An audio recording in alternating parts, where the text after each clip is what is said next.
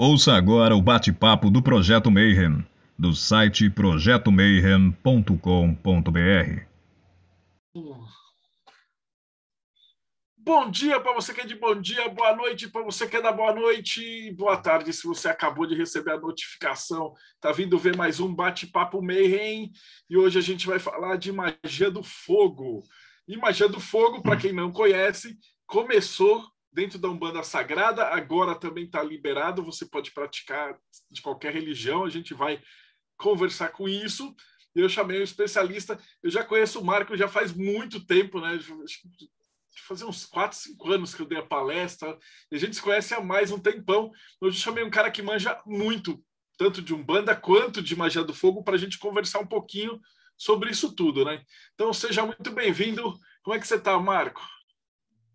Bem-vindo, obrigado aí, obrigado pelo convite, obrigado aí por a gente estar junto de novo, né? Nós tivemos essa oportunidade de estar junto aí numa palestra que foi feita lá no, na Casa do Fogo Divino, lá no Espaço Águia Sagrado, é, e foi até interessante, né? Um, uma palestra que você falou aí sobre a relação é, dos orixás com a cabala hermética, foi lindo, foi maravilhoso. Eu sempre fiquei meio, sempre apaixonado aí por esse esse trabalho seu. E estamos aqui de novo, né? Vamos falar um pouquinho aí sobre magia divina, sobre a magia das sete chamas sagradas, magia do fogo, magia das velas, cada um dá um nome aí para ela, né? Mas o nome oficial, magia das sete chamas sagradas. Maravilha. E antes, só que antes da gente começar a entrevista, o pessoal sempre pede para falar um pouquinho da jornada, né? Tipo, importante a gente fala muito de verdadeira vontade, é, tal. Isso eu sei que você tem o centro do Agni, depois a gente vai, vai falar sobre ele também. Mas eu queria que você falasse como é que você começou, né? O que, que te jogou para dentro da Umbanda, da magia? Conta um pouquinho para a gente aí da tua jornada. É, vamos lá. Da, da magia eu fui jogado, né? Nós vamos chegar nessa parte. Mas eu entrei é, na minha parte, na minha vida religiosa, é, eu nunca busquei nada em em igreja, igreja católica, primeira comunhão, essas coisas, eu nunca fiz nada disso. Minha mãe nunca me obrigou a fazer nenhum tipo de, de relação aí com a igreja católica, nem nada. Então, eu acho que eu só, tinha, eu só tenho o batismo católico e depois não fiz mais nada.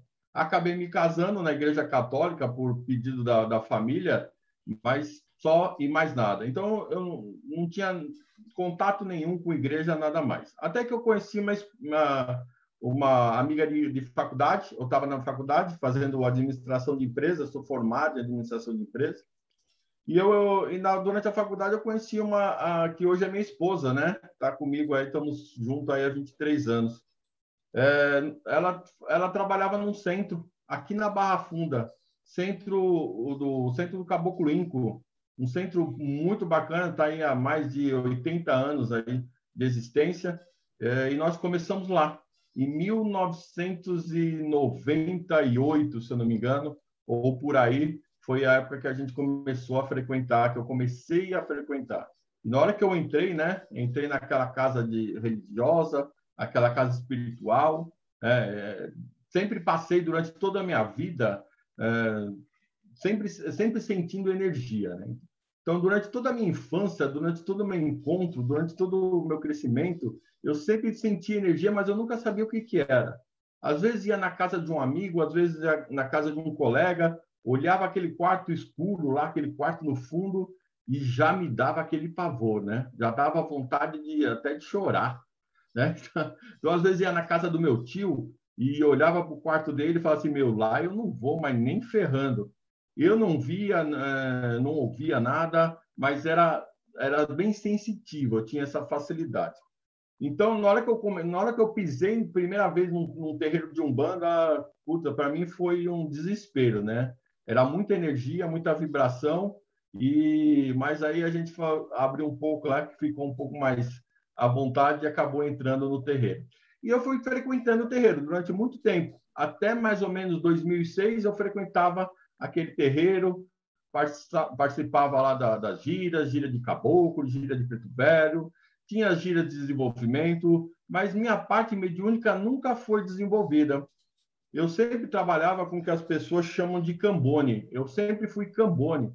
Minha esposa tinha, um, tinha uma, uma mediunidade muito forte, ela era incorporante, ela era médio de trabalho, então ela ficava na frente e eu ficava de cambone lá atrás, né? Então eu sempre fui muito curioso em querer conhecer as coisas, querer conhecer o que eu estava vendo, o que estava acontecendo. Então, muitas vezes eu, eu, parava do lado do guia lá e ficava perguntando um monte de coisa, né? Perguntando tudo. Mas por que isso? Mas por que aquilo? E naquela época, quando você fala nesse, nesse tempo aí de 1990, 1998, né? Nessa, nesses anos aí, tudo que você ia falar era, era mistério. Não, isso daí é mistério, não posso falar, não, não tem como falar, ou como hoje a gente fala hoje, a pessoa não sabia e não, e não podia falar que não sabia, né? Então, a gente foi vivenciando isso daí. Tinha algumas coisas que nunca poderiam falar. Mas eu fui, eu fui muito conversando com as entidades e fui aprendendo muito com eles. Eu fiquei, acho que mais ou menos, aí um número redondo, em torno de uns sete a oito anos como cambone atrás dela. Então, naquele aquele terreiro, hoje em dia, eu vejo as pessoas dentro de uma religião de Umbanda, a pessoa vai lá uma vez por semana e já fica cansado de ir no terreiro. Lá na casa do Caboclo Lincoln era três vezes por semana. Então, toda segunda-feira, toda segunda-feira era gira de, de caboclo. Toda quarta-feira, gira de preto velho. Toda sexta-feira, desenvolvimento. Então, a gente passava mais tempo dentro do, do, do terreiro do que qualquer outra coisa. E isso foi vencendo aí. Até que chegou o ano de 2006. Nesse ano, eh, conheci uma pessoa, um amigo, eh, hoje a gente perdeu contato, mas ele começou a me falar sobre uma tal aí de magia divina. Começou a me falar sobre um cara aí, um tal de Rubens Saraceni, que escreveu um livro, Guardião da Meia-Noite, e ele começou a falar que tinha essa tal de magia do fogo, essa tal de magia divina, que, que era o último, último curso que ele ia dar, que era o último grau que ele estava dando, esse, essa, é a última turma que ele estaria formando, e que eu deveria fazer esse curso de qualquer forma. E eu, e eu fui muito relutante, eu falei, eu não vou fazer isso. Eu estou muito bem dentro da religião de Umbanda, eu estou tranquilo, aqui me satisfaz, aqui me atende, eu tenho as entidades que me falam comigo, que conversam, para mim está tudo maravilhoso. E esse cara foi falando, falando, falando, falando, e foi botando é, a minhoquinha na minha cabeça. Até que eu falei assim, peraí, acho que eu vou, acho que eu vou, vou ver o que, que acontece isso, né? E durante esse processo, dentro da de vivência, é, dentro da Umbanda, eu comecei a ter uns sonhos meio estranhos, né? Eu comecei a sonhar que eu estava dando passe nas pessoas. É, é, é, eu, eu, eu, me formei na Magia do Fogo em 2006, então em 2005 eu, vi, eu comecei a sonhar que eu estava dando passe nas pessoas. Você imagina eu, um leigo de religião, dentro da religião de Umbanda, sonhando que estava dando um passe sem estar incorporado em outra pessoa eu entrei em desespero, né, Marcelo? Eu falei assim, puxa, meu, eu, eu já eu tô começando a me achar. Eu estou começando a achar que eu sou melhor do que as entidades. Eu estou começando a achar que eu não que, que eu tô acima deles. E eu fui lá, bati cabeça para orixá, bati cabeça para as entidades, falei, paizinho, você me desculpa, mas já é a segunda ou terceira vez que eu estou tendo esse sonho eu estou sonhando que eu estou dando um passe sem estar incorporado. Eu estou achando que eu sou melhor do que vocês. Eu queria me desculpar, queria pedir uma aí a Go pelo por isso daí, por esses meus sonhos. E em 2005, uma entidade chamada é, Seu Cobra de Oxum chegou para mim e falou assim: "Meu filho, você vai chegar o um momento que você vai entender por que desse sono". Então, eu já comecei a ficar um ano atrás, antes de conhecer Magia do Fogo, eu já tive esse sonho. Aí eu falei, caramba, mas que interessante, né? É, né? É, foi, foi me criando essa minhoquinha na minha cabeça. E durante o passado tempo, né, até chegar o ano de 2006, quando eu fui realmente fazer o meu curso de Magia do Fogo, em uma outra oportunidade também, eu, é, esse caboclo, seu cobra de Oxum, na, naquela casa espiritual, eles usavam uma fita na testa, né, representando as cores que, que aquela entidade trabalhava, que aquele caboclo trabalha. Né? Então, geralmente, um caboclo de Oxóssi usava uma, uma fita verde. Uh, se ele trabalha na força do Oxalá, com Xangô, colocava uma fita uh, branca também, uma marrom, ele ficava com três cores de fita na testa. Um exemplo. E seu cobra de Oxum, ele pegou e ele colocava uma fita verde e uma fita azul marinho. Porque lá dentro da casa do Caboclo Inco, a cor de Oxum era azul marinho. Né? Então ele usava essa cor. Até que chegou um determinado momento que essa fita de tanto, como a gente ia três vezes por semana na, na dentro da, da Umbanda, a, essa fita começou a esgarçar de tanto lavar. Lava a fita, lava a fita e guarda, e lava, passa. Começou a esgarçar essa fita. E eu cheguei para ele e falei assim, oh, Caboclo, eu vou, eu vou fazer uma fita nova para o senhor, né? Vou fazer uma fita nova, faz igualzinho que você está falando aqui. E ele pegou e falou para mim, não, eu quero que você mude a minha fita. Eu falei, pois não, paizinho, do, do, de que jeito que você quer que eu faça a sua fita? Aí ele falou para mim, você coloca um azul, mas mais claro do que esse. Ah, tá bom, pai. Então você quer uma fita, aquela fita de manjar, azul clarinho, né? azul é, mais claro? Ele falou, não, eu quero uma, uma cor mediana entre o azul marinho e entre azul clara.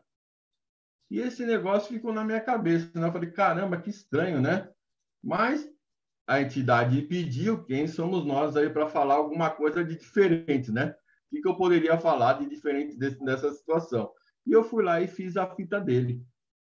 Aí depois fui, a, fui entender aí dentro da magia divina que, na verdade, o nome dele, Seu Cobra de Oxum, era um nome que ele dava esse nome dentro da Umbanda porque as pessoas não conheciam outras linhas de entidades, de, de entidades não, de orixás dentro da, da, da, Umbanda, mas na verdade o nome dele era Seu Cobra de Oxumaré. E dentro da magia divina, que nós vamos falar mais para frente aí, a cor de Oxumaré, que é a cor do trono masculino é, do amor, é aquele azul turquesa. Né? É um azul médio, um azul turquesa.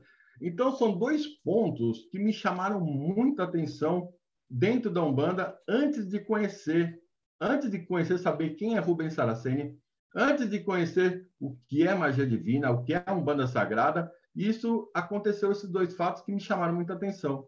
Até que chegou o momento, então eu falei, então eu vou ver esse negócio aí. Vamos ver o que acontece daí. Eu vou fazer esse curso. É o último dele? É o último dele. Então eu fui fazer. E aí, em 2006, eu fui lá no Colégio Tradição de Umbanda sagrado, de eh, tradição de magia divina, lá no Colégio Tradição de Magia Divina, e fui fazer o curso de magia do fogo com o mestre Rubens Saraceni. Cheguei lá, um salão enorme, né? Muitas pessoas, acho que deve ter mais ou menos umas 300 pessoas lá, tudo lá na, naquele salão grande, enorme dele, é uma sobreloja muito grande.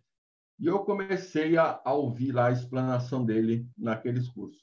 Durante a explanação, eu já comecei a me sentir em casa, né? Comecei a olhar e falei assim, peraí, meu, mas eu acho que eu, eu acho que eu já vivi isso daí. Eu acho que esse negócio aí é, não me é estranho todo esse ensinamento, né? E eu começava a ouvir ele falando, ele conversando sobre sobre as coisas relacionadas à magia divina, e eu começava a me sentir parte daquela história. E, e aí, às vezes, uma pessoa chegava e falava assim: ah, ah, Rubens, mas isso daqui é por causa disso? Eu falei, não, você não entendeu, é por causa disso aqui. A facilidade de assimilar o que ele estava falando era muito grande. Então, comecei a sentir essa sintonia bem bacana aí com o mestre Rubens. Uh, e até hoje eu agradeço aí o, o, meu amigo que fez com que eu pudesse ir lá fazer parte e fazer esse curso da magia divina. E a partir daí, depois de 2006 que eu me formei, foi fechada a egrégora. Fechou a egrégora aí dos 7.777 magos da magia divina, magos do fogo, que era o que o mestre Rubens precisava, né? Então, quando chegou esse momento, teve aí uma solenidade em Santo André, é, Santo André não, foi, na, foi no ginásio São Caetano, fecharam o ginásio São Caetano, encheram todo o ginásio de magos e magas da magia divina, foi algo muito grandioso. Eu, graças a Deus, tive essa oportunidade de estar presente, estar junto com eles.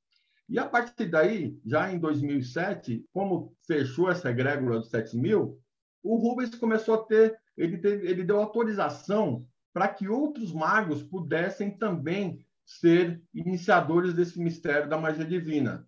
E eu me, me, eh, me cadastrei lá, né? me candidatei, me cadastrei como também mago iniciador dos mistérios da magia divina. Em 2007, já, eh, já em 2007, foi, eu já tive a minha primeira turma de iniciados na magia do fogo e a gente vem aí dando essa aula até hoje aí com o Agni Sagrado, que aí depois a gente vai falar mais um pouquinho sobre isso, né?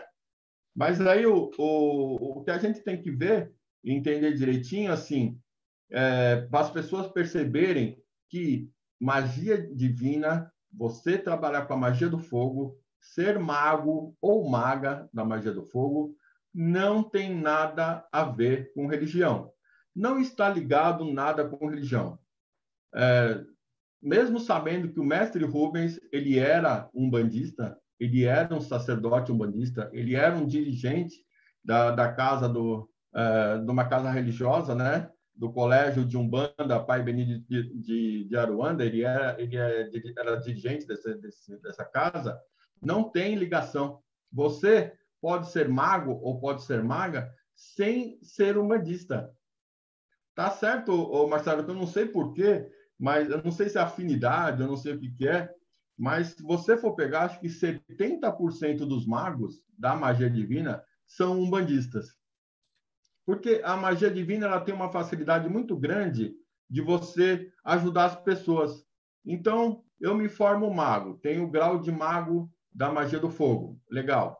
Eu, eu vou primeiro me cuidar, esse é o ponto principal que eu acho da magia, que é uma das coisas que eu, que eu acho muito estranho aí dentro da religião, porque dentro da religião, às vezes, a pessoa está zoada, a pessoa está bagunçada, a, toda a vida ferrada, e o cara pega e coloca ela dentro da corrente mediúnica. Né? Então, o cara já está ferrado. E aí joga ele lá dentro lá da, da corrente mediúnica.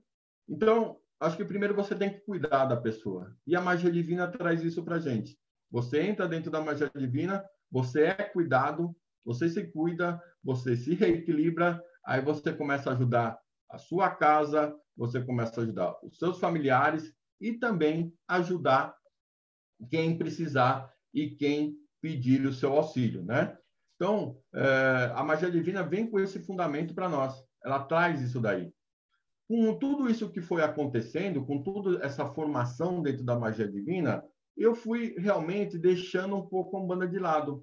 Eu fui deixando ela de lado.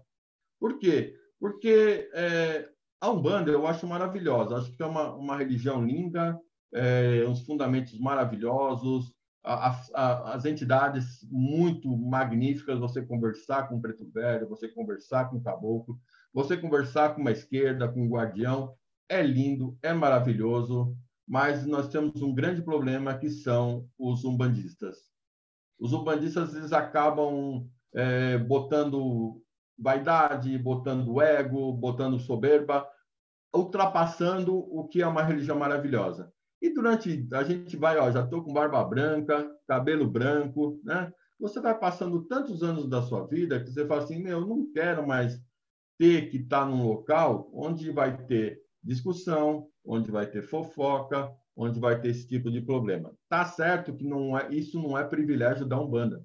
Isso é privilégio de todas as religiões a gente ouve falar desse tipo de coisa. Todo lugar que tem muita gente acaba tendo essas confusões. E a magia divina começou a me trazer essa tranquilidade. Porque eu, como mago, posso chegar lá e atender uma pessoa sem precisar ninguém do meu lado, sem precisar ninguém junto.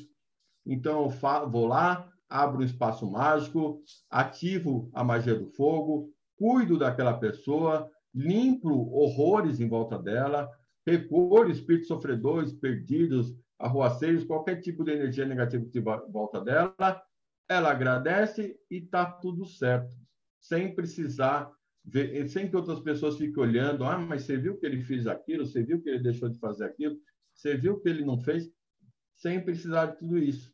Então, isso daí foi me completando. Eu comecei a me sentir mais tranquilo. Porque com, é, é, com essa vivência dentro da magia do fogo, com essa vivência dentro da magia divina, quando você se inicia nesse mistério, se consagra nesse mistério, parece que muito mais a espiritualidade se abre. Eles falam assim: agora você está tranquilo. E eles muito mais se abrem. Minha clarividência aumentou, apare... começou a aparecer a clarividência. Né? Meu contato, minha audi... é... clara audiência também começou a aparecer. Tanto é que nós vamos falar mais para frente aí, mas comecei a escrever livros falando sobre a religião de Umbanda, sobre tudo que eu aprendi de bom dentro da religião de Umbanda, falando sobre a magia do fogo, aí sobre um livro maravilhoso, A Ordem Agni, que a gente escreveu também, começou a fluir muito mais, porque eu acabei me encontrando dentro da do meu objetivo, dentro da minha filosofia, né?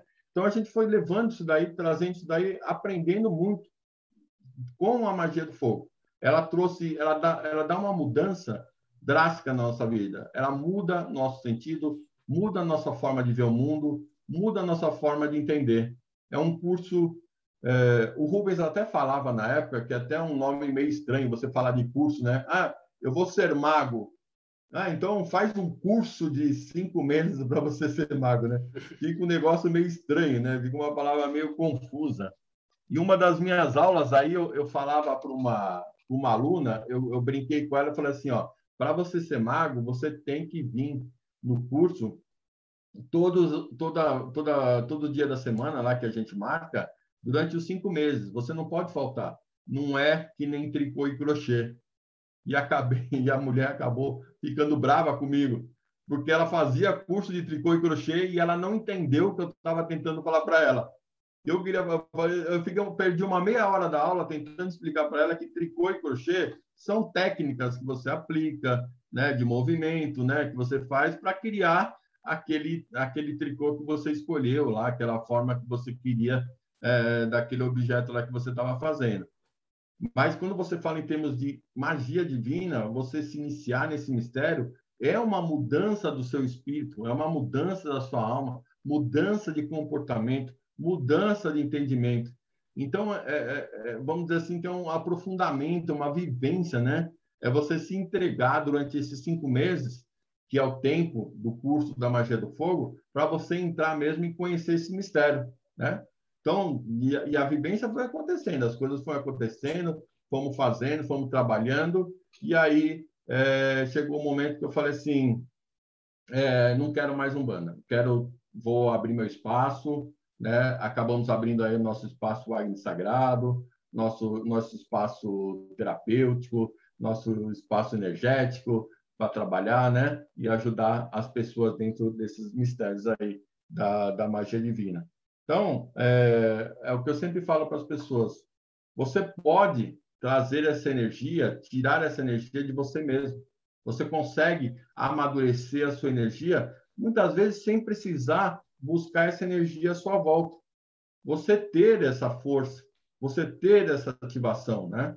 Como mago, você pegar uma, a, a, sua vibração da sua mão e puxar e trazer esse mistério do fogo, essa energia do fogo e direcionar para a pessoa que você precisa. E sabe qual é o mais interessante? O grande problema de tudo isso é que funciona. A gente tem visto aí o, o, as coisas, os trabalhos maravilhosos, as soluções maravilhosas que têm ocorrido com o uso, com a prática da magia divina, que é é, sensacional. A gente percebeu muito disso daí acontecendo, muito disso daí melhorando, né? Tanto é que é, depois de, durante esse processo aí, eu ainda tentei é, buscar outros outras casas religiosas, outros atendimentos com casas religiosas e, e acabei não me dando, não dando muito certo. Quando você começa a ser mago, você começa a mudar a sua vibração, a sua energia. E as pessoas sentem isso daí. A pessoa percebe a, o quanto você mudou, o quanto você está, como sua vibração está diferente. E foi um caso muito engraçado que aconteceu, Marcelo. Eu estava lá numa casa espiritual, é, perto de casa. Eu consegui arrumar um terreiro que era que eu ia a pé da minha casa. Então eu falei, nossa, que coisa maravilhosa. Era uma vez por semana e eu podia ir a pé da minha casa. Eu falei, meu, melhor que isso, impossível, né? Então eu quero continuar, né? Apesar de ter o grau de mago, apesar de ter o grau de magia divina, eu quero continuar dentro da religião. E fui lá conversar com o sacerdote da casa e falei para ele, ó, eu só estou aqui para ajudar, né? Só estou aqui para para o que você pedir aí para te ajudar aí a tocar aí a, a, nos seus trabalhos aí que você está fazendo. Ele falou, ah, beleza, tá bom, Marco, fica aí à disposição aí que você você também aí, obrigado por você estar junto com a gente. Eu falei, tá bom, estamos aqui para adicionar, para aumentar aí a, a, a, sua ajuda. E, só que toda vez que ele ia começar as giras da casa dele, é, ele sempre começava atrasado. A gira tinha que começar às 8 horas.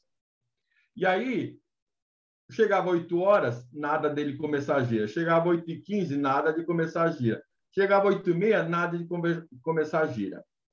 Um dos dias eu saí do terreiro, fui tomar uma água, e na hora que eu olhei na escada que dava ao escritório do dirigente lá, eu vi um monte de um monte de mulher com crianças lá naquele espaço, né, naquela naquela escada. E eu perguntei para perguntei para a menina que trabalhava lá, falei, ô, querida, o que, que, que, são essas pessoas, essas mulheres, essas crianças que estão aí aguardando? Ah, sabe o que, que é? é que o pai ele, ele faz benzimento aí para as crianças, ele não tem como negar, né? Ele benze as crianças antes do, do início, né? Então ele sempre tem esse dia, por isso que às vezes acaba atrasando. Só que aquele dia ele estava atrasando muito. E ele acabou, ele acabou abrindo a porta, ele me viu, ele falou: "Marcos, você, tem benzimento? Você sabe fazer benzimento?" Eu falei: "Não, eu não, eu não tenho benzimento, mas eu tenho magia divina." Ah, então aplica para essas crianças para mim? Eu falei, tá bom. Fui lá e chamei as crianças e ativei magia para elas. Uma, duas, três, quatro. E em 10, 15 minutos já tinha atendido todas as crianças. Quando ele abriu a porta de novo, ele falou: cadê as crianças? Eu falei: já atendi, já foram embora. Ele falou: nossa, que beleza, que maravilha. Na outra semana, nenhuma criança apareceu. Aí eu falei assim: meu, ou eu assustei as crianças, né? O que, que aconteceu? Nenhuma criança apareceu na outra semana. Na, na posterior, nenhuma criança apareceu. Foi aparecer só depois, da, na terceira semana depois, né? Que eles foram aparecer. Então, você vê que coisa interessante, né? Como a, essa força da magia sustentou o que as mães, o que as crianças queriam, sustentou ela durante quase 15 dias aí, 15 dias coisa que, né, que o benzimento aí tava, demorava muito o processo. A magia de engano já foi lá, aplicou, ativou, ajudou, e depois só de 15 dias. Mas eu fiquei meio preocupado. Eu falei, será que, que eu fiz com essas crianças? Será que eu matei uma aí? Será que aconteceu aí? Para mim foi meio complicado isso aí, viu, Marcelo? Negócio a gente vai, a gente aplica, né? Vai aprendendo, vai aplicando, mas às vezes você fica assim pensando, o que, que é isso daí? Será que vai dar certo? Será que não vai dar certo? E aí ele pôde começar a gira dele tranquilo, maravilhosamente bem. E a gente, e eu fui vivenciando isso daí. E você como mago, você chama atenção. Aquilo que eu falei um pouquinho antes. A sua vibração começa a subir a pessoa, as pessoas que estão lá naquela casa espiritual, elas começam a vir em sua direção. E as pessoas começaram a vir, o Marco, mas você pode me ajudar aqui sobre determinada coisa? Eu falei, não, pelo amor de Deus, cara. Vai lá falar com o dirigente espiritual. Não, não vem falar comigo. Eu, eu, eu, morria de medo, né, da, da, do cara ficar enciumado, né, do cara ficar aí né, sei lá, ficar com raiva, não sei qual é o sentimento que ele pode ficar. Eu falei, não, pelo amor de Deus, vai falar com ele. Mas aí a pessoa começava a pedir tanto que a gente começou a aplicar magia divina. Começava a atender as pessoas lá dentro, da, dentro do próprio espaço. Conversei com, com o dirigente da casa, ele permitiu. E aí, um dia da semana, aí a gente começou a aplicar magia divina dentro do espaço religioso, dentro da casa lá de Umbanda, daquela casa, daquele terreiro de Umbanda. E as pessoas começaram a vir, começaram a achar interessante, começar, começou a mudar a vida deles, né? Começou a mudar. Aí você fala assim, mas, mas por que, que as coisas mudaram? Quer dizer que a Umbanda não presta? Pelo amor de Deus, não é isso que eu estou falando em hipótese nenhuma. A religião vem com um fundamento, um objetivo que é nos dar a religação com Deus, nos conectar de novo com Deus, faz mudar os nossos pensamentos, mudar nossas atitudes. E muitas vezes as pessoas procuram uma religiosidade somente para limpeza espiritual, somente para limpeza energética. E não é assim que deveria ser. Então, o que, o que começou a acontecer? As pessoas começaram a vir na magia divina e começaram a, a ser limpas energeticamente, espiritualmente, né? mudando a sua situação, a sua energia, a sua vibração, aumentando a sua energia. Elas começaram a ir dentro da religião do Umbanda e começaram a conversar com os guias. Então, a partir do momento que você não precisa mais que um guia espiritual fique limpando você, ela começou a entender Caramba. muito mais do que ela precisava na vida dela. A gente, porque é, todo quem, quem conhece terreiro de umbanda sabe, é, você entra lá no terreiro é cinco minutos que você tem, é dez minutos que você tem lá. E muitas vezes a entidade demora quase dez minutos só para limpar a sua energia à sua volta. Né? Então, isso acaba prejudicando muito. Na hora que a entidade vai começar a falar com você, opa, peraí, é o próximo, porque senão vira a madrugada atendendo as pessoas. Então, a magia divina tem essa grande facilidade. Recolher energias negativas, recolher sobrecargas energéticas, ela faz com muita facilidade. É o fogo divino, é o fogo espiritual, é o fogo energético, é o fogo que, que se alimenta de energia negativa. Então, você pode estar com uma energia pequena negativa, você pode estar com uma energia grande negativa, não importa. Aquele fogo espiritual, aquele fogo ativo na magia divina, ele vai encobrir tudo que estiver de negativo à sua volta. Enquanto aquele negativo não acabar, aquele fogo espiritual energético vai ficar vibrando, consumindo, é, purificando toda aquela energia que está trazendo aí, né? Então, é, a, magia, a magia divina não tem nada a ver com religião. Ela é fundamentada dentro de um mestre ascensionado, de um mestre que traz essa vibração para nós. Primeiro, tem dois, aí a gente tem dois mestres sempre, né? O mestre terreno, que né, que está encarnado, e temos o mestre que é o desencarnado, que é o que o, o que está lá em cima, né? É, que, que cuida de toda essa egrégora da magia divina. Aqui na Terra era o mestre Rubens Saraceni, só que ele faleceu aí em 2015. O nosso querido e amado mestre Rubens Saraceni, ele fez a grande passagem e não está mais entre nós. Mas quem sustenta toda essa vibração é o, o mestre Seyman Ramsés Ie. Ele é o sustentador desse mistério. Dentro da Umbanda, nós chamamos de Ogum Sete Espadas da lei e da vida. Né? Então, o mestre Sema ele, ele descia a sua vibração dentro da linha de um orixá e se mostrava dentro da Umbanda, dentro da Umbanda sagrada trazida pelo mestre Rubens Saraceni, como algum sete espadas da lei e da vida. Né? Então, tem uma conexão de magia divina, magia do fogo, com a religião de Umbanda?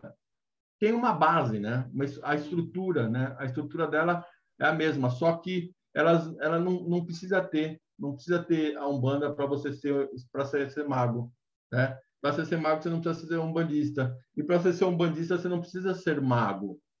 Ah, então não existe uma obrigatoriedade da união das duas.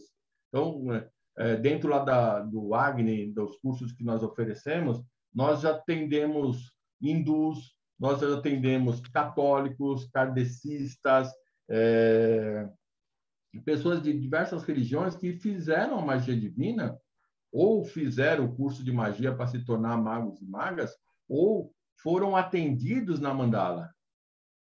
É, os crentes, o, é, é, pessoal aí da, da dessa religião, né? da religião protestante, muitas pessoas também vieram aqui, kardecistas que não têm que dentro da religião acaba faltando uma, um lugar para descarregar suas energias, eles acabam vindo na magia divina para limpar, purificar sua conexão. Então é muito bacana, é um, é um trabalho bem interessante aí da gente estar tá trabalhando. E o mais importante, a magia divina não briga com ninguém. Quando você fala de magia do fogo, o único que vai se queimar aí na magia do fogo são aqueles capetões, são aqueles pessoal aí da, das energias negativas que estiverem fazendo mal. Esses, perna para quem tem aí da magia divina. Mas se não, briga com outras religiões, briga com, com outras pessoas, isso não existe. Teve um caso até interessante para contar, Marcelo, que foi uma. Nós tivemos aí uma visita é, de uma amiga que ela é uma das grandes sacerdotisas aí da Wicca. Ela é bruxa. Então, né, você tem, já começa a ficar aquele, ah, nós temos um mago e temos uma bruxa, né? Eles vão se confrontar, como é que ele vai fazer esse negócio, né? E o filho dela, é, ele era formado em constelação familiar. E nós trouxemos para dentro do Agni a constelação familiar. Né? E ele que fazia todo aquele o trâmite, ele que fazia todo o direcionamento aí da constelação familiar. E, e num, numa determinada oportunidade, é, a mãe dele apareceu lá no Agni para pegar ele lá para estava vindo lá de uma viagem e acabou encontrando com ele. E a gente estava com uma mandala aberta de magia do fogo. A mandala estava aberta e, e eu estava lá mostrando para o filho dela como que era a magia, como que ativava. Ele estava interessado em fazer o curso, em, em, se, em se tornar mago do fogo. Até, Marcelo, que essa, essa, essa, essa, essa senhora, ela, ela falou assim, Marco, eu posso entrar dentro da mandala? Eu falei, claro. Você quer ver como é que é? Quer passar? Venha. E ela entrou dentro da mandala. Meu amigo, é, foi uma das coisas que eu, tão grandiosas que eu, eu, não esqueço até hoje. Na hora que essa, essa mulher entrou dentro da magia, uma energia tão grande se expandiu, né? Foi uma coisa tão grande. Apareceu a deusa dela assim em cima dela, assim, ó, lindo, maravilhoso. A cigana dela chegou do lado dela, uma vibração enorme. Eu fui começar a fazer o passo energético para ela, eu dei o um passo para trás, né? E fiquei quietinho lá, não falei mais nada, só fiquei olhando. E aquela energia envolvendo tudo, né? E aquela energia batendo, envolvendo todo mundo. Eu falei, meu, que coisa linda, que coisa maravilhosa. Eu só fiquei olhando. Sabe o que, que ela fez? Gratidão. Ela fez assim, ó, gratidão. Ah, então a gente sentiu uma, uma, uma felicidade tão grande que uma pessoa, uma grande sacerdotisa aí da Wicca, teve essa, essa, esse reconhecimento desse, desse trabalho que eu estava fazendo, né? É, e a gente sentiu essa energia, teve essa troca, nós ajudamos ela. É, então, foi, foi, são vivências que a gente vai passando, que a gente vai aprendendo aí, muito bacana, muito linda aí dentro do, da magia divina. E são coisas que aquilo que eu falei para você, a gente não precisa ter, é, você não precisa ter soberba, você não precisa se achar melhor do que os outros. Nós, como magos, somos apenas instrumento da vontade divina. Quando a gente vai abrir uma mandala, seja para atender essa sacerdotisa da Wicca, seja para atender a pessoa mais simples do mundo, a gente sempre fala a frase, sempre conforme suas necessidades e merecimentos. Então, nós não somos nada, nós somos apenas aplicadores desses mistérios divinos e, e toda essa energia divina vai trabalhar em benefício das pessoas, em benefício de quem precisa. Né? E o grau de magia do fogo é o grau é, primordial, é o primeiro grau dentro da magia divina, é o grau da magia do fogo. Você não pode aprender nenhum outro grau de magia divina se você não tiver esse grau de magia de fogo, do fogo.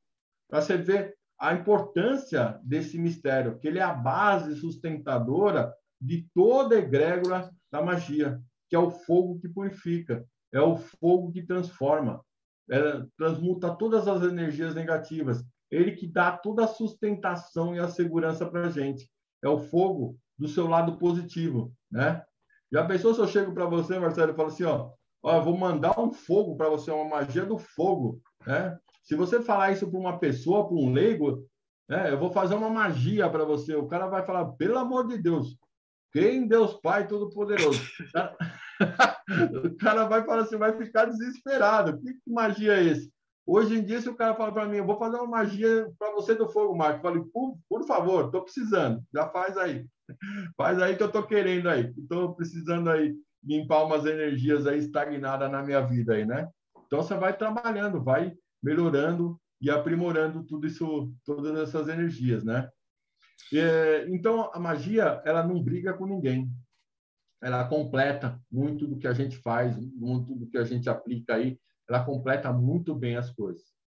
Nós tivemos aí no, final de semana, acho que umas três semanas atrás, nós tivemos um encontro com rapé. Já, com certeza você já ouviu falar, né? O negócio de assoprar o pozinho na, no nosso nariz, né? Então, nós tivemos esse encontro de rapé com um grande amigo meu, um sacerdote umbandista, que ele teve aí o contato com, os, com a medicina da floresta, e ele foi é, aplicar esse rapé dentro lá do espaço Agni Sagrado.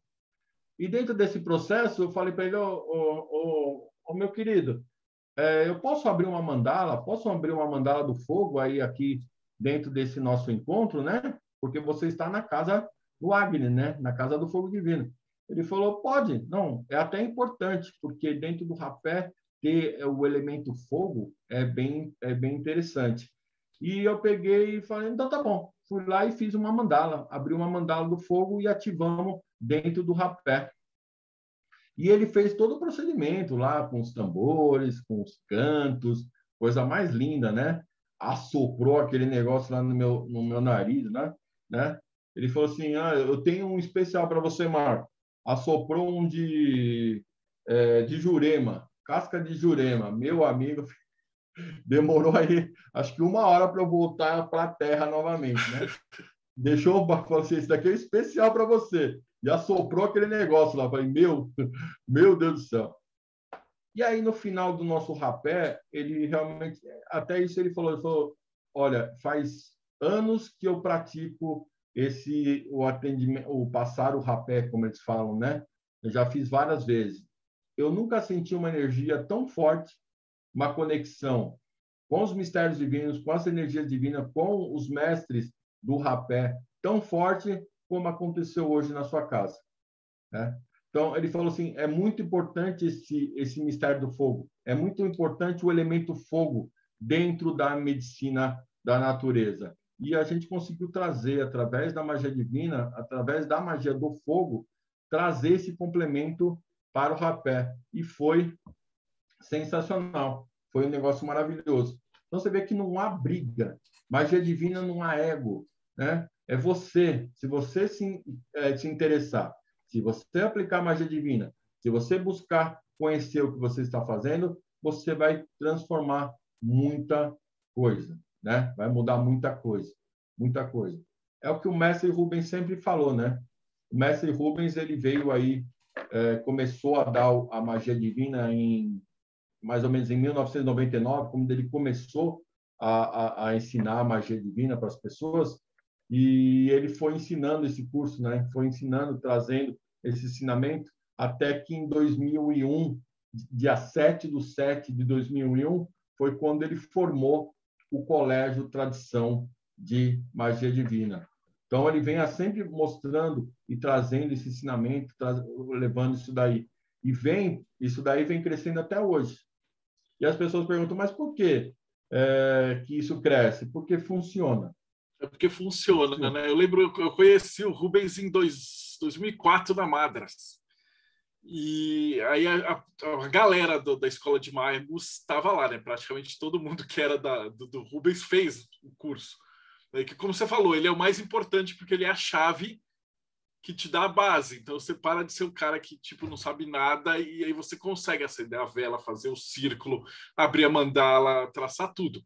E uma outra coisa bacana é que, por estar geralmente assim, desassociado do negócio da Umbanda, é que dentro dos, dos exercícios que a gente fazia, né, eu fiz com o Alfonso curso.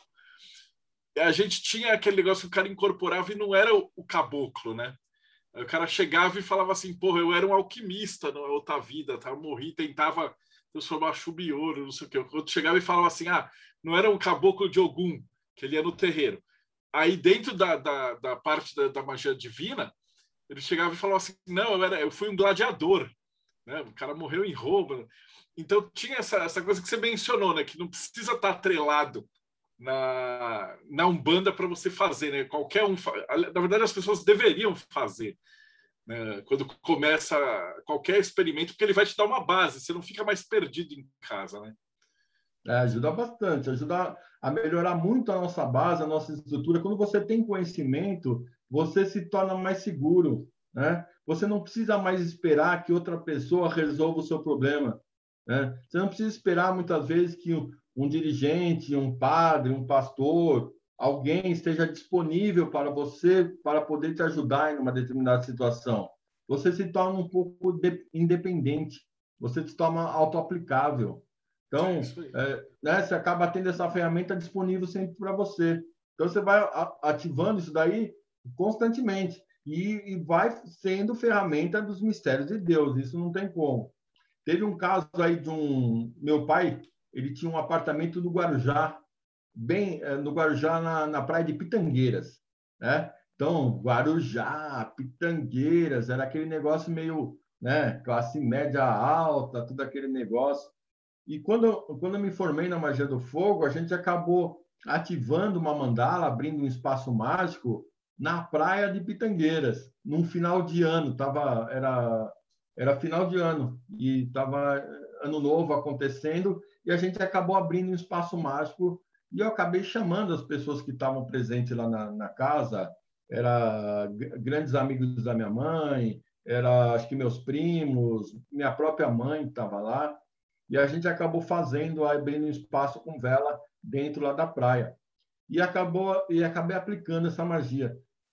Eu estava atendendo eles, quando estava quase acabando, falei, opa, pelo amor de Deus, graças a Deus, a última pessoa que eu estou atendendo aqui, na hora que eu olhei para o lado, começou, começou uma galera aparecer lá, começou as pessoas tudo vindo, não, a gente viu aí, o que, que é isso daí que você está fazendo aí? A gente sentiu uma energia. Eu falei, ah, vem aqui, meu. E aí é, a magia tem uma, uma grande facilidade que você não precisa só atender individualmente, você pode atender um coletivo, né? Você pode aplicar é, para um coletivo todo. Aí eu peguei, ó, vem todo mundo aqui que nós vamos já eu já estou cansado fisicamente, né? Fisicamente eu já estou cansado. Então vamos fazer um atendimento coletivo. Ativei a magia pessoal lá.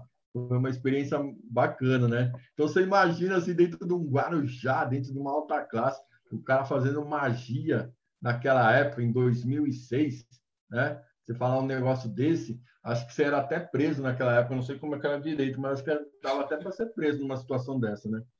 E, e, e, o preconceito era grande, né? Tanto é que é até interessante que dentro lá da, de Pitangueiras lá tinha um restaurante e eu fui jantar com meu pai numa oportunidade lá e eu cheguei para o meu pai e falei assim, ô pai, é, é, eu sou mago agora. Meu pai estava comendo, olhou para minha cara, abaixou e continuou comendo. Não, expressou, não falou nada, nem falou assim, tudo bem, não, não está bem, não falou nada. Foi, foi como se eu não tivesse pronunciado nada.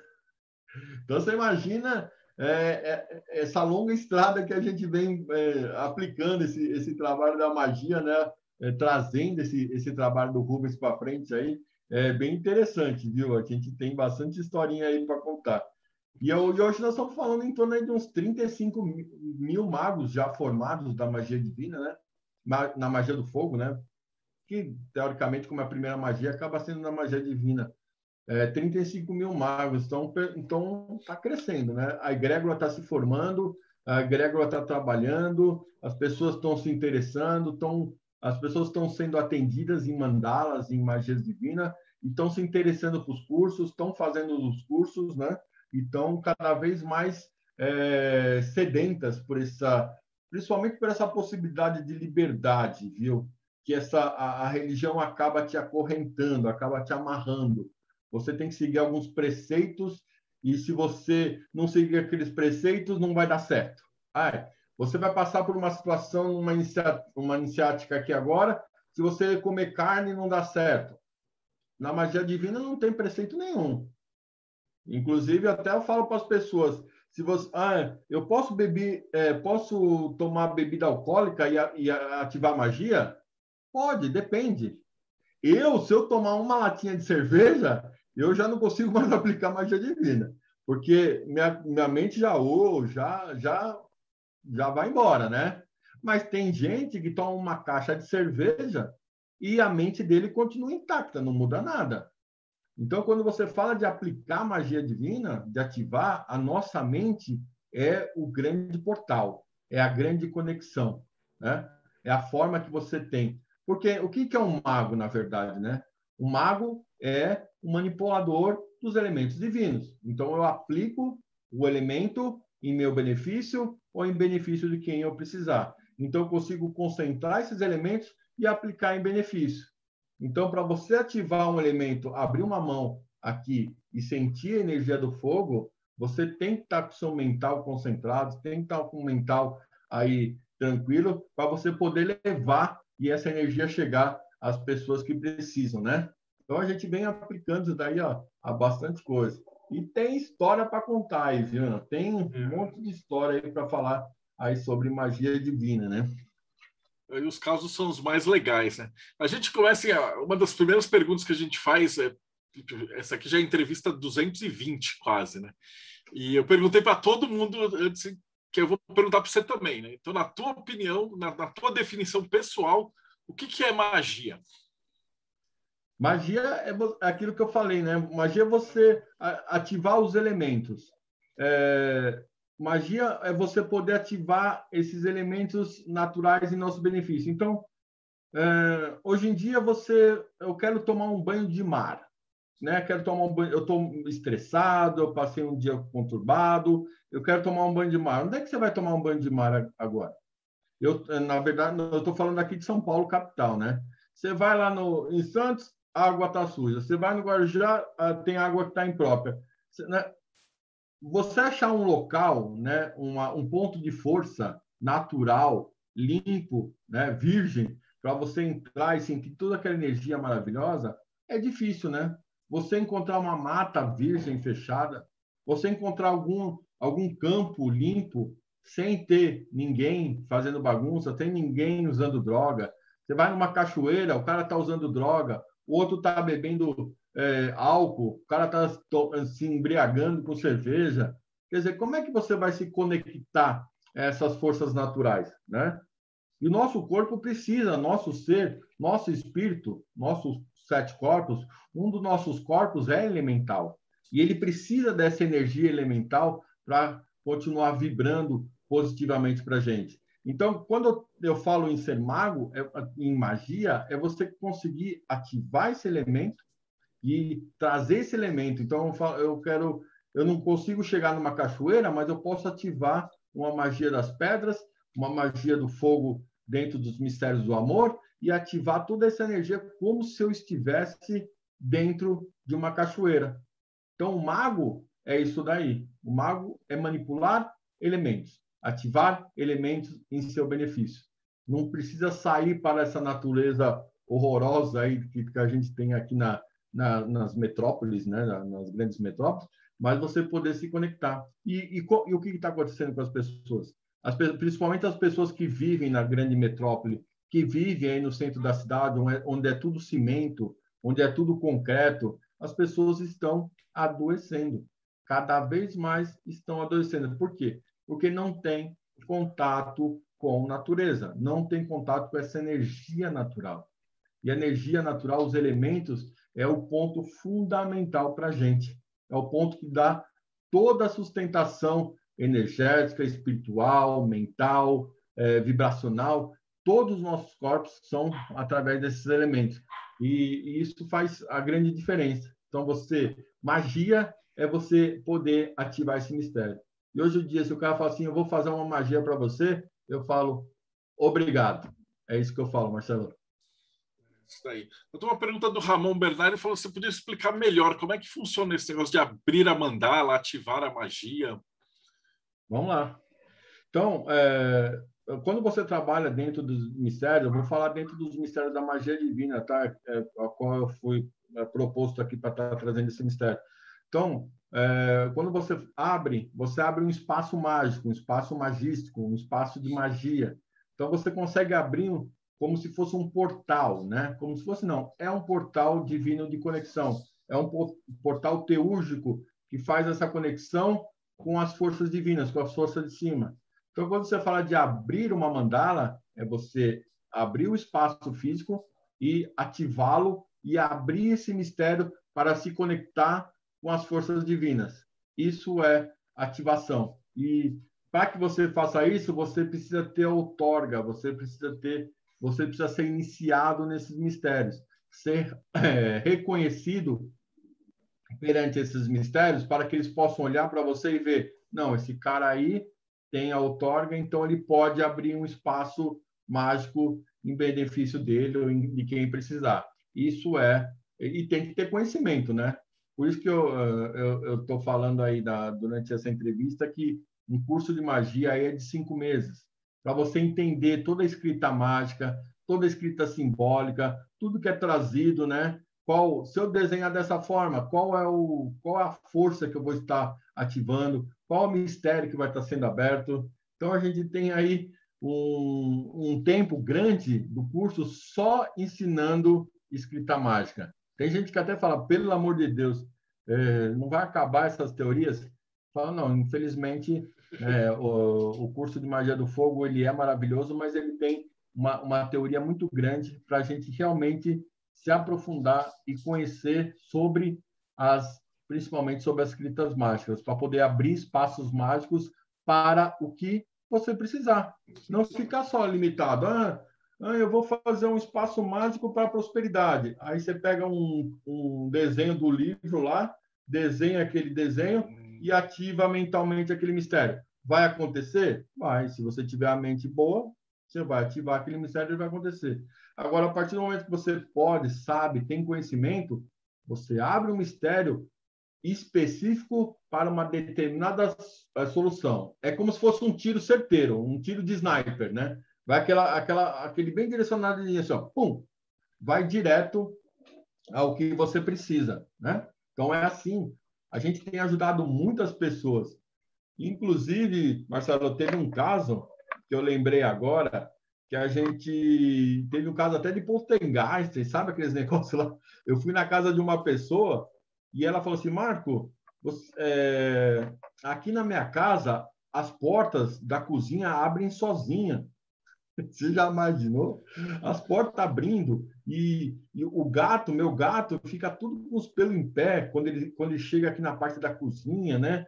É, fica um negócio complicado. O que, que você pode fazer aí, né? Eu falei, a gente vai, nós vamos ativar aí, vamos abrir um espaço mágico dentro da magia divina para recolher e trabalhar com esse mistério. Tudo bem? Ela falou, não, tudo bem. Né? Era uma casa, era um prédio é, em Pinheiros, se não me engano, né? Tem muito prédio antigo lá, né? Apartamentos antigos.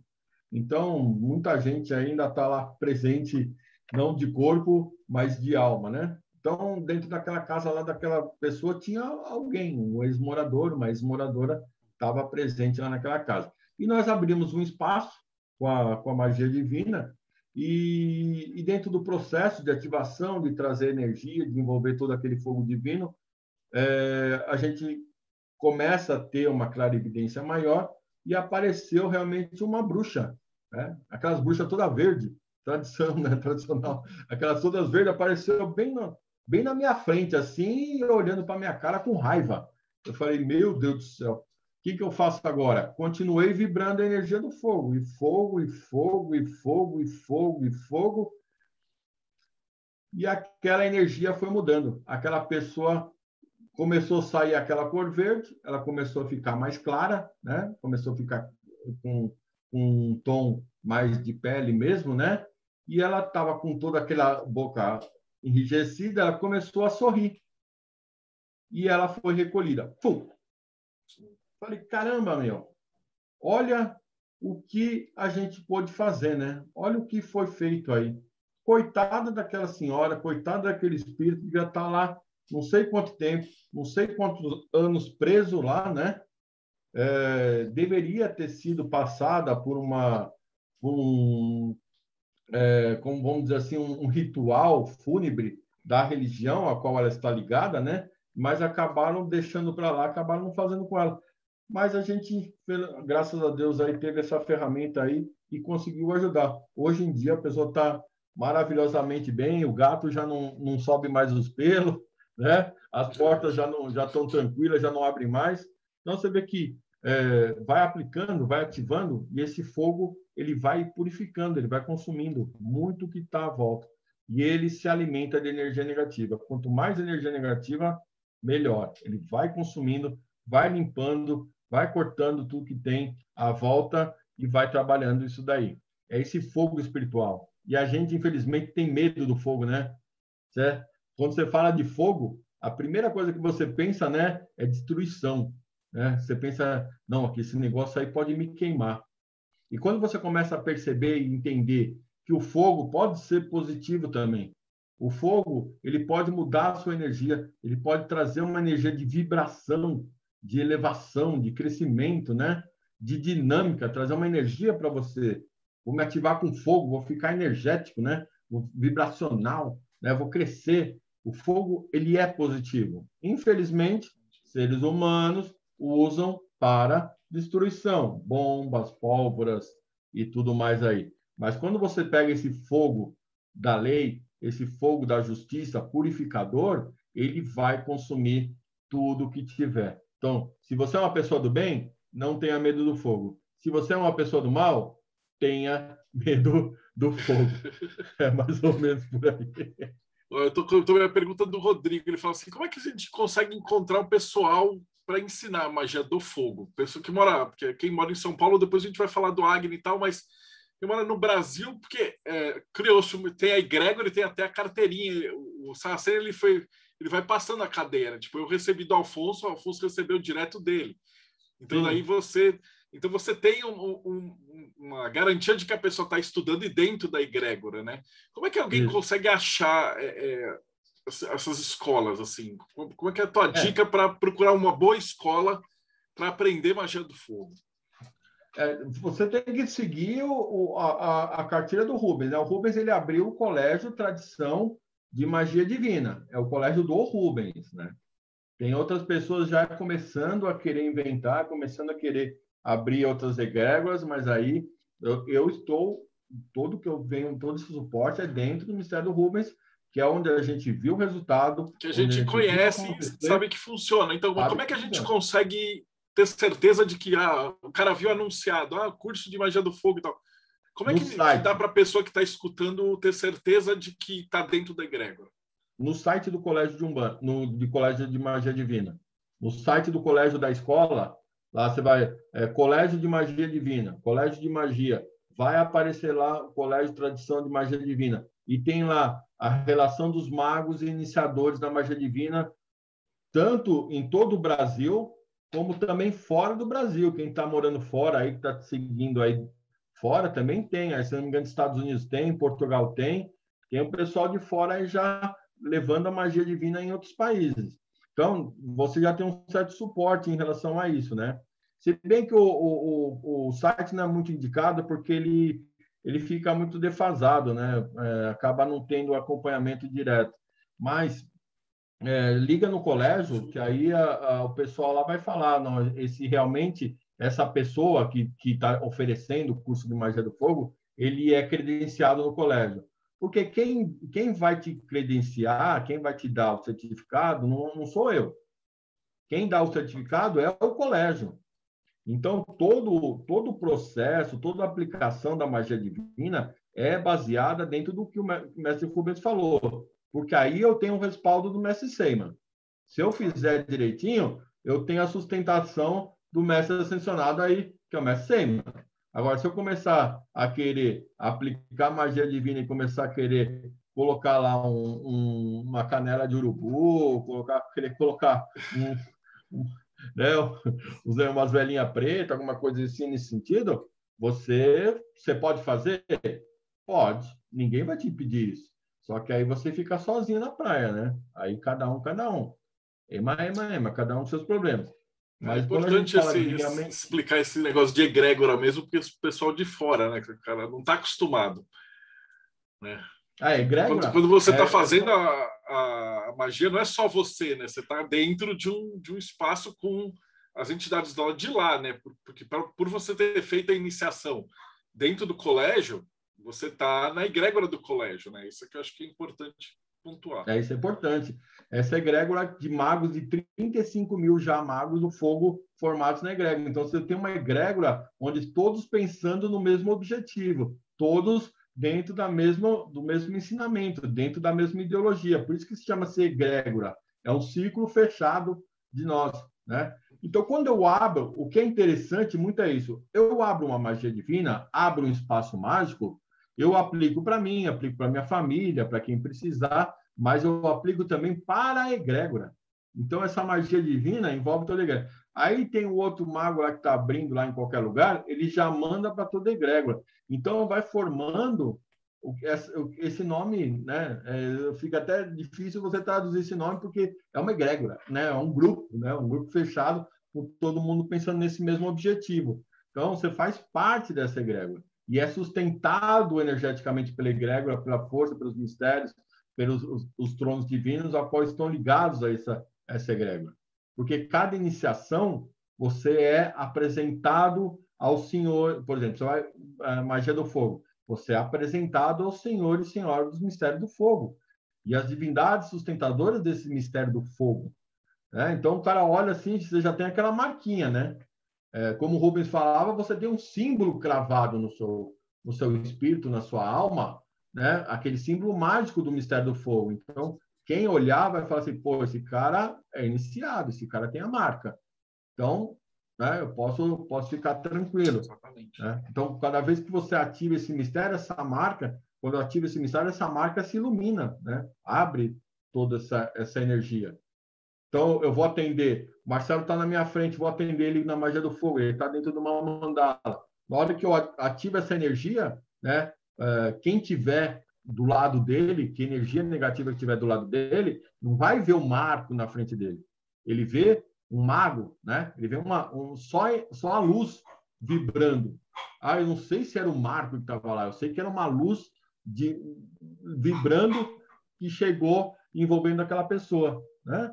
Então, é, é, essa egrégora sustenta todos nós aí, trazendo toda essa energia para gente. É, é, lindo, é maravilhoso. É, magia do fogo, eu sou apaixonado, né? Porque eu fui fazendo várias, várias estudos é, pessoais meu. Então, dentro da religião, é, eu, eu, é, acabei entendendo que eu sou filho de Xangô, né? Então, quando você fala do mistério da divindade Xangô, ela está diretamente relacionada aos mistérios do fogo. Então, quando eu trabalho com esse fogo, eu já me sinto em casa, né? Sinto, né? Vamos, né? O papai está junto aí nessa história aí, né? Então, você já tem uma, uma, uma afinidade. E o Rubens traz aí diversos graus, né? Nós estamos até, até agora falando de mistério do fogo, mas ele, ele trouxe aí 77 graus de magia divina. 30, 30 graus estão abertos hoje, né? 30 graus estão abertos para serem aprendidos e para lecionar, mas ele trouxe, ele abriu 77 graus.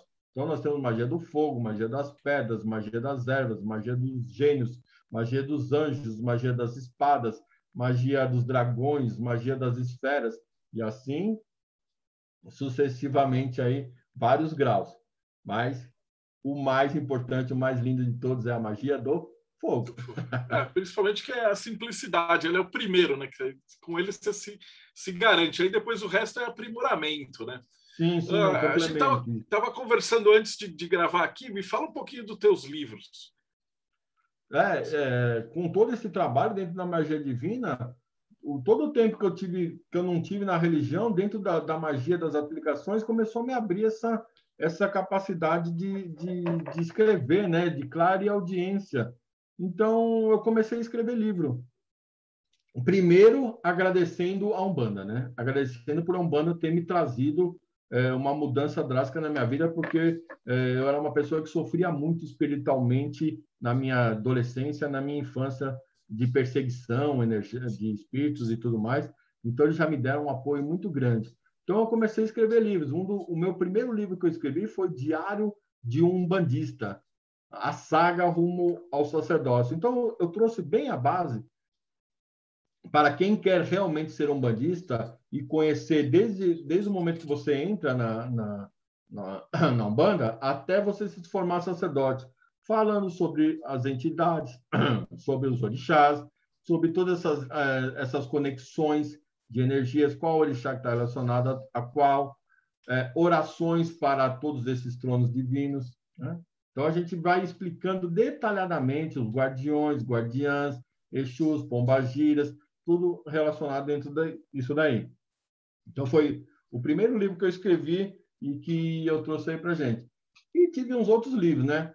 Um que agora está tá estourando, Marcelo, que é o Orações Umbandistas. Olha. É, dentro da Umbanda Sagrada, dentro da Umbanda de Rubens Saraceni, nós falamos de 14 orixás de direita. 14. Né? E quatro orixás de esquerda. Essa é o padrão que o Rubens trouxe para a gente, que foi revelado, mostrado sobre, sobre essas energias aí. Então, eu, eu fiz um livro, um pocket, um livro de bolso pequeno, que você tem todas essas, essas 14 mais 4, 18 orações divinas. Então, a pessoa pega aquele livro assim, ele abre como se fosse um oráculo, ele abre aquela, põe na testa, abre aquele, já se conecta, né, como se fosse um oráculo na pessoa, na, na pessoa não, na divindade que ele precisa se conectar, que ele precisa é, é, é, é, ter essa, aquela informação, aquela energia para, para aquele determinado dia.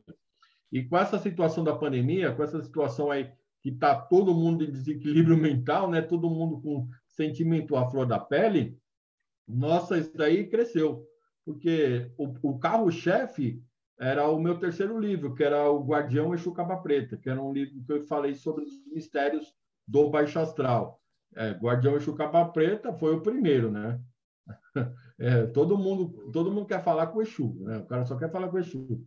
Então foi, era o que estourava. Aí o Orações Umbandista começou a crescer e começou a, a, a, a avançar aí dentro desse dentro da, da, da quantidade de livros vendidos aí para gente, né? Então a gente foi escrevendo. Eu, eu até tinha acabado me prontificando a escrever sobre cada uma das linhas. Então eu escrevi sobre é, Umbanda em geral, escrevi sobre o eixo capa preta.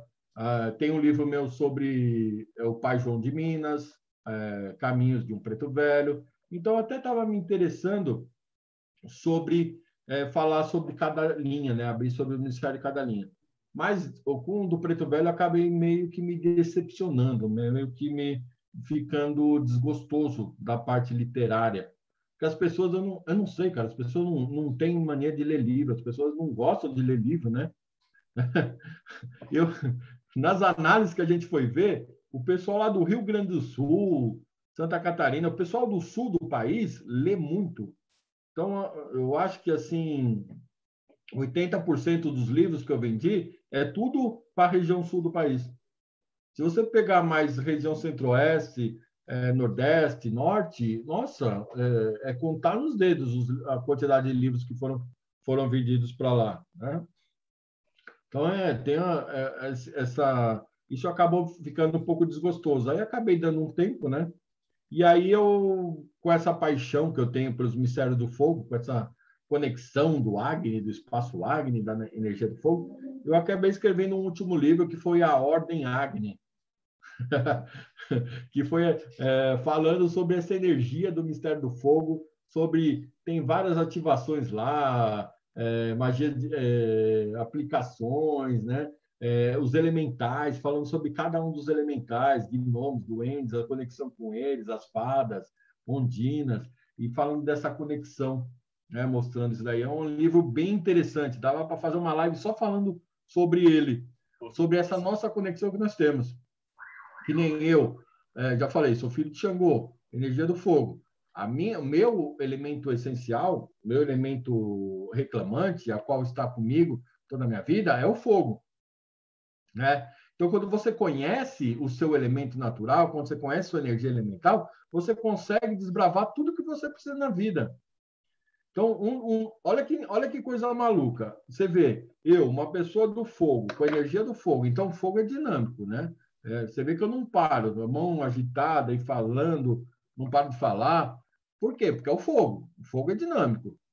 E aí, quando eu, quando eu fiz 18 anos, 19 anos, há muito tempo atrás, quando eu estava com 18, 19 anos, é, eu fui trabalhar num banco, Marcelo. E aí, eu entrava às 9 horas da manhã e saía às 5 horas da tarde daquele banco, dentro de uma sala fechada. Você já imaginou? Fica louquinho, fica doidinho. Você fica doido. E, e, e, era uma briga lá em casa, né? Mas como? Você é vagabundo, você não gosta de trabalhar, você não quer nada com nada. como é que não pode, como é que não sei o que lá. E eu falo, meu, eu sou doente, cara, como é que pode? Eu não consigo, chegava, dava, faltava cinco minutos para dar cinco horas, eu levantava e ia embora. Eu não conseguia ficar mais cinco minutos. Cara, não, mas espera dar o sinal aí, espera o horário. Não, meus cinco minutos eu, já dá diferença, já, já levantava e ia embora. Então, essa nosso, nesse nosso entendimento das nossas energias que eu falei, né, você ter uma forma de você ativar esses elementos em seu benefício é importante. Você se ligar a eles, saber qual é o seu elemento, né, saber qual é a sua energia. E hoje as pessoas estão perdendo muito da sua prosperidade por causa disso porque a pessoa muitas vezes é do elemento água, por exemplo, que é a energia de sentimento, emoções, né? O cara vai, o cara vai dirigir caminhão, por exemplo, o cara, né? Não tem, né? Não, não vai conseguir prosperidade nunca na vida nesse sentido, né? Ele precisa se conectar a alguma coisa que está relacionada ao seu elemento, né? Então, é, é, é você usar a magia nesse sentido abre muitas portas e umas oportunidades porque você consegue se entender, aprender, melhorar, né? saber qual é o seu trabalho. E esse livro, A Ordem Águia, traz muito disso daí. Tudo que eu sofri, tudo que eu passei, hoje eu levo né, no livro para as pessoas não passarem aí o que a gente passou aí nesse sentido aí. É, acho que é por aí, viu? Fantástico isso daí. Então, a gente já quase chegando no finalzinho, tem ainda a última pergunta. É, o pessoal tá pedindo assim, pô, como é que eu te acho, tudo tal. Calma, eu já vou perguntar para ele, vai estar tá tudo aqui embaixo, na, na, na, ordem certinho. É, o pessoal pergunta assim, a última pergunta é, é que conselho que você daria para alguém que está começando? Eu já sei qual é, faz a magia do fogo, que é o mesmo que eu dou. Mas, além desse conselho, que outro conselho você daria para alguém que está começando? que a galera que escuta a gente gosta de ler. Tá? Eles estão vindo atrás, tanto que a gente fica aqui duas horas conversando detalhado e profundo e tal, e a galera acompanha, né? Acho que é o único canal do YouTube que está nessa, nessa profundidade, essa pegada agora, né? Sim, legal, então, ótimo. conselho que você daria para o pessoal que está começando. E depois eu tenho uma outra pergunta, né? Que como é que foi durante a pandemia? Porque a galera que está escutando agora está todo mundo trancado em casa e tal. Vocês ficaram com, com o Agni fechado, né? Durante bastante tempo, já está voltando a funcionar. Fechado nada, o Agni ficou aberto. Atendimento individual. Né? Individual. É, tivemos vários casos de ajuda a pessoas com pessoas que chegavam com familiares aí com Covid, né? E a gente conseguiu salvar muita gente dentro do uso da magia divina, aplicação das magias divinas, salvamos muita gente aí que nos pediu ajuda é, com problema de Covid, que estava internada, pessoas que estavam entubadas, né? Conseguimos chegar numa, numa aplicação muito bacana, ajudando muita gente. E com toda essa situação de Covid, de pandemia, as pessoas começaram a ficar loucas. E muito mais, aumentou muito o nosso trabalho. É bom por um lado, vamos dizer assim, é bom por um lado que teve movimento, mas uh, por outro lado, as pessoas começaram a ficar muito mais doentes mentalmente, emocionalmente. Então, cresceu, o movimento do Agni foi muito maior.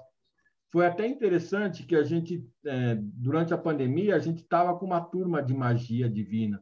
E a gente estava lecionando a magia divina e a gente continuou tudo sempre seguindo os protocolos, tudo rígido, espaçado, tudo mais, né?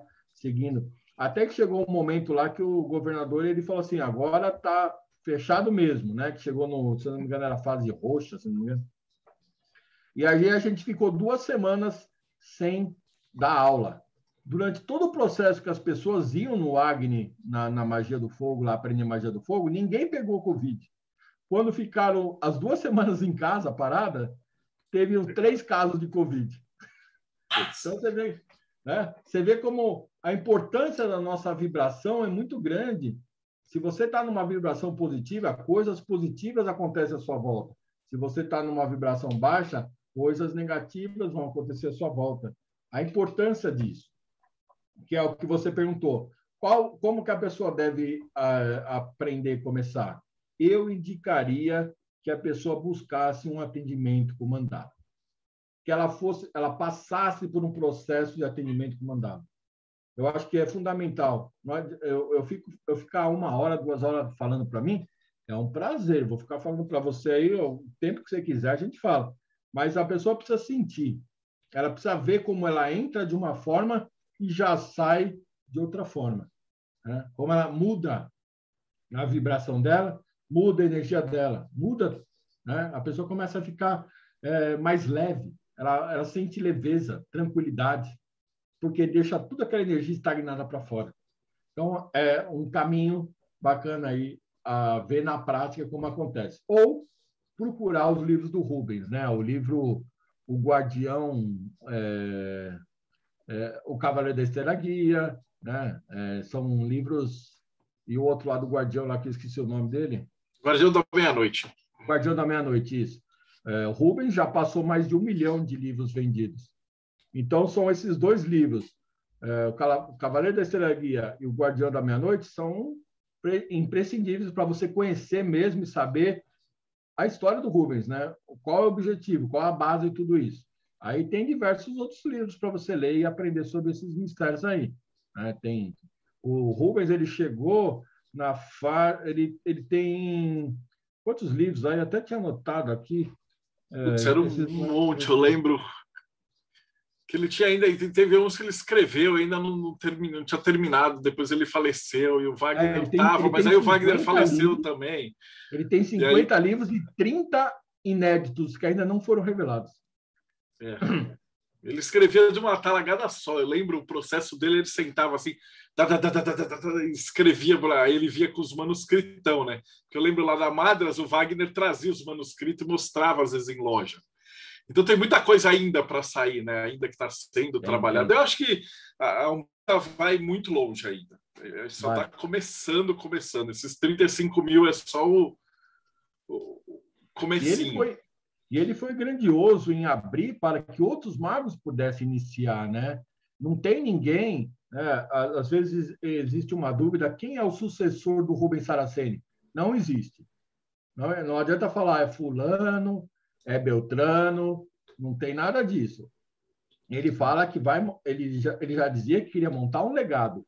E as pessoas, quem estiver mais perto de você, faça com aquele mago iniciador.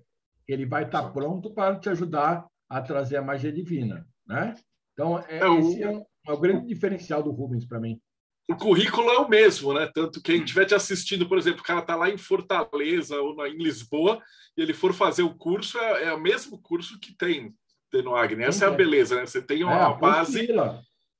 É, é, a, história do, a história do McDonald's. Você, você vai para o Japão. Eu não gosto de comida japonesa.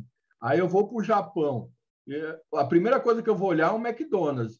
Porque eu sei que se eu chegar lá no McDonald's, lá eu vou pedir um Big Mac, vai ser dois hambúrgueres, alface, queijo molho especial, cebola picles, um pouco de leite. então você já sabe que é aquilo. Né? E, uh, então, é dessa forma. Uh, o Rubens ele traz todos os ensinamentos apostilados. Então ele fala assim, ó, na primeira aula você vai dar isso, na segunda aula você vai dar isso, na terceira aula você vai dar isso, e na quarta aula você vai dar isso. E sucessivamente. Então já dá toda uma um, uma doutrina já de para as pessoas já ir vivenciando a magia trazida pelo mestre Seima, né? Pelo Seima. Ele traz isso. Ele traz essa base para gente. Então, às vezes o começo da magia é meio maçante. Você vai ter, você vai ver a primeira aula, a segunda aula, você vai falar: meu Deus do céu, eu acho que eu não vou voltar mais para esse negócio não. Mas é, é meio que de propósito, né? Vai é meio que vai separando o joio do trigo, né? Vai peneirando. Então, o cara chega lá, você, você forma uma turma aí, vai, de 10 pessoas, sete se formam, né? É, é, existe uma, um corte natural aí, né? Perde em torno de 20 a 30% dos alunos. Normal, faz parte aí do mistério, não é todos que estão preparados, né? Mas agora eu entendo, né? Com esse negócio da pandemia hoje, eu entendo, porque no começo eu falava, meu, o Rubens está Rubens está louco, cara. Ele está abrindo magia para qualquer um. É só você fazer a matrícula que você se torna mago. Pior que é. Isso que é pior. Você se torna, você consegue ativar mistério quando você faz o curso e se inicia, inicia nos mistérios. Mas aí, quando eu vejo hoje uma situação de pandemia como nós estamos vivendo hoje, eu falo, meu Deus do céu, devia ter aberto mais pessoas antes, né? Já ter feito mais, mais pessoas aí estar junto hoje para praticar. É interessante, viu? É uma coisa que a gente vai, é, com o passar do tempo, você vai aprendendo, né? Vai vivenciando, vai sentindo essas energias. Você vai falar, meu, o cara tinha razão. Antigamente ele foi muito massacrado por isso. Uma vez, é. infelizmente, eu tive a pachorra de ouvir um, um dirigente, um dirigente religioso falar assim, meu, como é que você pode transformar uma mulher numa maga? Mulher tem que ficar atrás do, do, do fogão, não não sendo maga. Você fala, caramba, cara, o cara é dirigente espiritual, o cara cuida da religiosidade de muitas pessoas. Né? E aí você vê a magia divina abrindo as oportunidades tanto para homem quanto para mulher da mesma forma. Hoje, por coincidência, né, eu estou aqui como homem falando, mas tem muitas magas iniciadoras que estão aí fazendo lindos e belíssimos trabalhos, ajudando muita gente aí, aplicando isso daí para quem precisa, né? trazendo essa força da magia para quem precisa. Mas tem que conhecer, tem que trazer para você, porque, é, infelizmente, é, dentro da religião, as, as pessoas acabam boicotando a magia divina por causa dessa facilidade que ela dá para gente. E preguiça, né? Porque o cara deixa tudo na mão do, do guia. Ah, eu vou lá, e os médios, guia, fazendo a porra da, da magia. De... Você consegue na tua casa com as velas e tal, você não precisa depender da entidade. Claro, ajuda, é maravilhoso, é perfeito, mas você ganha aquele, aquela primeira base, né? Uma linha de defesa dentro da tua casa. Isso, Marcelo, mas você falou perfeitamente, cara. Você vai aproveitar o guia, que já fala guia, guiar, né? orientador, ele, você vai usar ele para isso mesmo, para o que ele é, e não para ficar limpando sujeira das suas próprias cagadas. É bem é, é nesse sentido. Quando você tem a magia do fogo, você passa, se limpa a, a energia densa e você vai permitir que a entidade vai conversar com você num outro nível, num outro patamar. Você muda, muda. Eu, eu convido vocês a passar numa mandala e depois de falar com uma entidade de luz que vocês vão entender o que eu estou falando. Há muita é, diferença conexão, mesmo. O que vai falar, você vai estar preparado melhor para ouvir o que tá, o que ela tem para trazer para você, vai entender, né? Senão vai ficar lá, você chega lá numa entidade de luz, o cara é, o médio tem que ir até o terreiro. A entidades vem lá de Aruanda, vem lá dos mistérios divinos, todo um preparo para chegar e incorporar numa pessoa. Aí chega uma mulher e fala assim: será que meu marido está me traindo? Ah, meu, você está de brincadeira, né? É, é, é, menosprezar, é menosprezar uma entidade de luz. É Para mim é isso daí. Você está você está desrespeitando uma entidade fazendo uma pergunta aberta. Você tem a chance de conversar com o cara, de trazer um monte de conhecimento e pergunta da dor no pé do. É, mas é, o bom é que o pessoal, que, pelo menos quem escuta a gente aqui no, no podcast, já está nesse caminho, né? Então já é meio caminho andado. Eu recomendo também. Uh, e a última coisa, Marcos, para a gente fechar, que a gente já está finalizando, como é que a gente acha o Agni? O Agni está em todas as redes sociais, Espaço Agni Sagrado. Uh, temos tanto no Facebook, Instagram, canal do YouTube. Pode procurar Espaço Arne Sagrado que você vai achar a gente lá. Trabalho que a gente faz, eu dentro da magia divina. A minha esposa, Érica, Érica Vasques, que é a nossa terapeuta holística naturalista do Agni. A parte de ervas é com ela lá. Aí ela é especialista, né? naturopatia, é, fitoterápico, aí, aí conversa com ela lá, que ela tem bastante coisa aí para passar para vocês. Né? Então, é aí que vocês acham a gente. Estamos aí na freguesia do Ó, na, aqui na cidade de São Paulo, é, com as portas abertas aí. Entrar em contato, estamos à disposição. Oh, maravilha, Marcos. Queria te agradecer muito pelo teu tempo. Foi uma explicação brilhante, clara do que é a magia do fogo. E achei legal que agora ficou gravado. Então, próxima vez que o cara me perguntar o que é e tal, eu só mando assistir aqui na verdade, na verdade, essas entrevistas têm facilitado muito a minha vida. Que os caras mandam aquelas perguntas assim, o que é telema, o que é não sei. E aí eu já estou entrevistando a galera e falo, oh, vai falar com o cara. É, vai ver. Ou vai ver o vídeo, né? Vai ver o vídeo, né? já, né? já que não vídeo. lê mais, né? Então, tá, Joia. Deixa eu agradecer. Eu vou abrir a câmera aqui para a gente bater papo com você. Deixa eu só despedir do povo.